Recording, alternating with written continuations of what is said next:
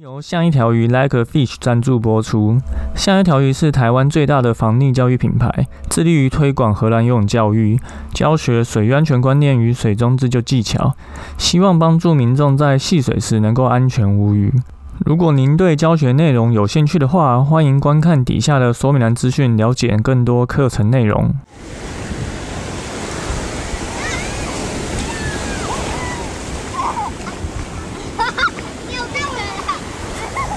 现在时间下午五点钟，海水浴场关闭，请尽速从水里上来，谢谢。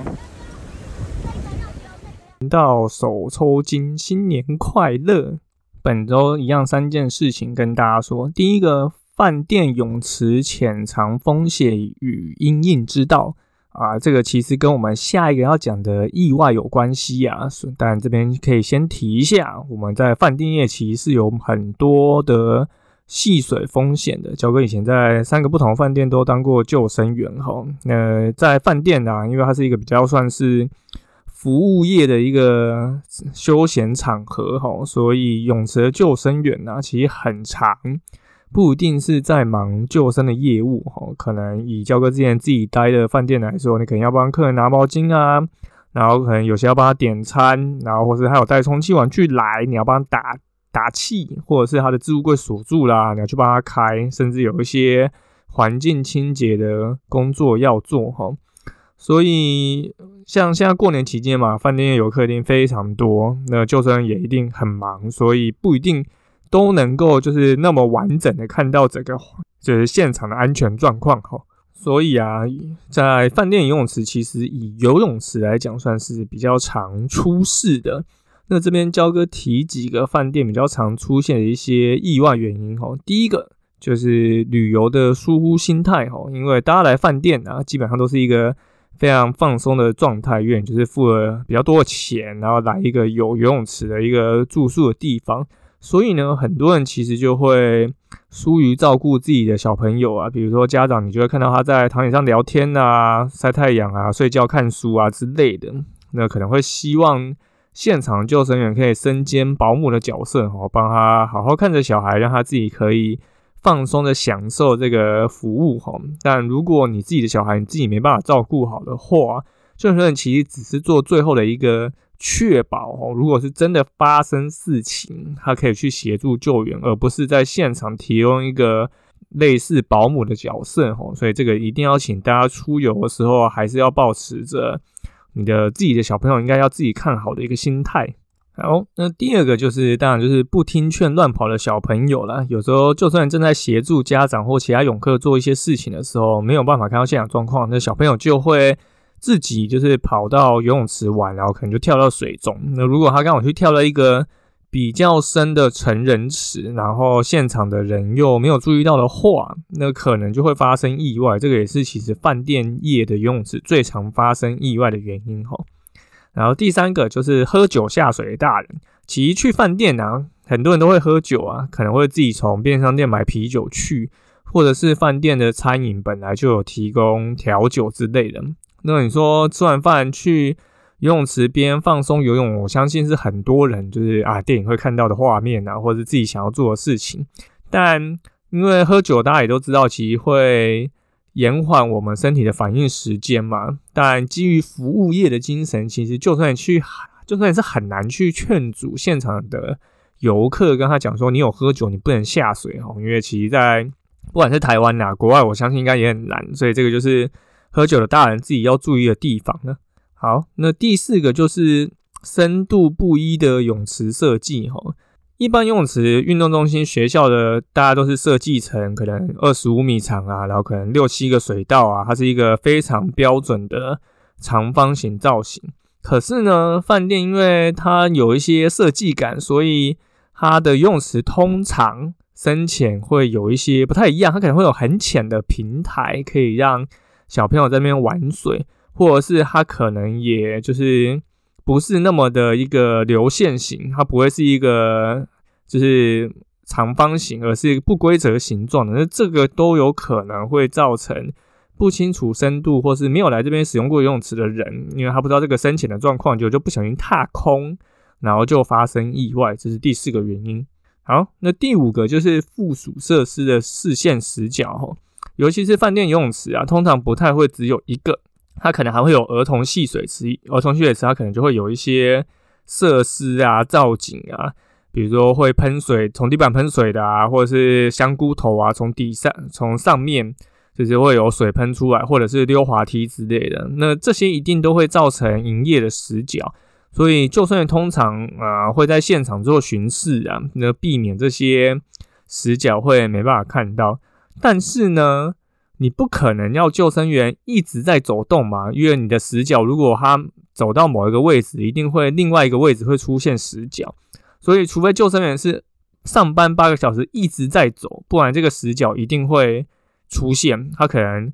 在那边坐救生台坐一个小时，然后下来走个五五分钟十分钟，那你这两个时间点一定会有各自对应的死角哈，所以这个是家长必须非常要去注意的地方，这个也是饭店最常发生意外的原因之一哈。好，然后再就是第六个哦，这是一个非常多人会忽略的标准，就是以为自己的小朋友会游泳，因为台湾的游泳课啊标准呃非常的。嗯，宽松啦，所以很多人就家长，你的小朋友已经去上过游泳课，就觉得自己小朋友会游泳。可是因为不是所有的饭店泳池你都可以踩到底的，所以这个就变成是说，如果你以为你的小朋友会游泳，你就可以很放松的在那边享受设施的话，那就真的是还是要小心有警觉一点哦。有时候就是你以为小朋友可以，但小朋友其实多数。都没有我们想象的这么厉害啊，或者是就是这么的可以在不熟悉的环境下能够反应，所以这也是一个常发生的一些个意外哈。那教哥我把相关的这些细节写成一篇文章呢，如果你对这个文章有兴趣的话，那一样可以点底下说明栏去观看。好，第二个是一个新闻哈，五星饭店游泳池上演绝命终结战。壮男刚入水，瞬间被吸入，狂喊救命，险死！哇，这个标题非常的耸动哦。我相信应该大家都有看到这个新闻。好，这是一个网友啊，去这个花莲某五星级饭店旅游，结果在这个水疗池的时候，底下的排水孔突然破了，那他整个人被吸入，导致他就是没有办法脱困。那喊了几声救命，也都没有人听到。最后是靠着自己的一口气跟力量，才就是挣脱这个地板的吸力。那就如同焦哥前面讲的，焦哥在三个不同的饭店，还有十个不同的游泳池都当过救生员。哈，所以关于排水孔这件事情，有一些经验可以跟大家分享。第一个就是游泳池的排水孔真的有这么危险吗？现在其实游泳池的设计已经比以前好很多哈，这些排水孔通常会被要求要加注这个一个盖子哦，类似防吸罩这样子，这样可以避免的毛发或是你说身体其他部位会被卷入，所以你其实现在很少看到这样子的意外发生哦。国外还是有一些，那这些意外通常是发生在一些。家用组合式的游泳池，所以它没有所谓的防吸罩，呃，而不是这种营业用的，所以营业用的真的是比较安全一点。好，第二个，为什么这个饭店的排水孔底下是空的呢？如果大家有看到这个新闻照片哦，你就会发觉会被吸下去的原因，当然就是因为排水孔破洞，所以它底下是空的，就把人吸下去哦。那正常来讲，这个排水孔底下应该会有。就是管线才对。那至于为什么是空的，我也是不太能理解啊。这可能就是一些设计上的问题。好，第三个，为什么泳池的排水孔会破裂呢？根据焦哥自己的经验呢，因为你说，当然，呃，排水孔它在水里面，它经过这些氯的啊、腐蚀啊什么之类，它一定会有所谓的耗损。但如果是非常严重的破裂啊，有。一定的几率是因为有人踩到，或者是你说做到之类的，它才有可能会断裂哈。那当然，这不能说是事主可能当时有就是做这些事情，但因为我们也无从去才知道这件事情嘛。那你通常有个东西破裂，本来就是有一定的几率是因为外力的。挤压它才会破裂呢，所以这就是我们的一个推断哈。好，那第四个呢，平常会检查游泳池排水孔吗？呃，教哥必须很老实的讲啊，我在当救生员这么多年哈，几乎没有被指示要检查过排水孔哈。我已经当了六年的救生员，所以嗯，对，就是没有检查过。不过我也从来没有听过有任何一个游泳池的排水孔破掉过哈，所以这个意外真的是没有这么容易会发生。好，第五，有办法避免排水孔破裂吗？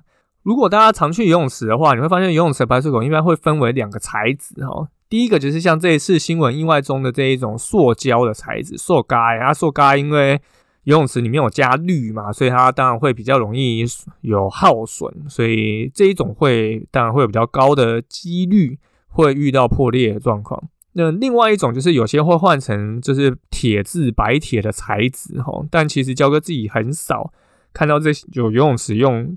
铁的材质哈，所以如果大家如果下次有去其他游泳池的话，可以观察一下。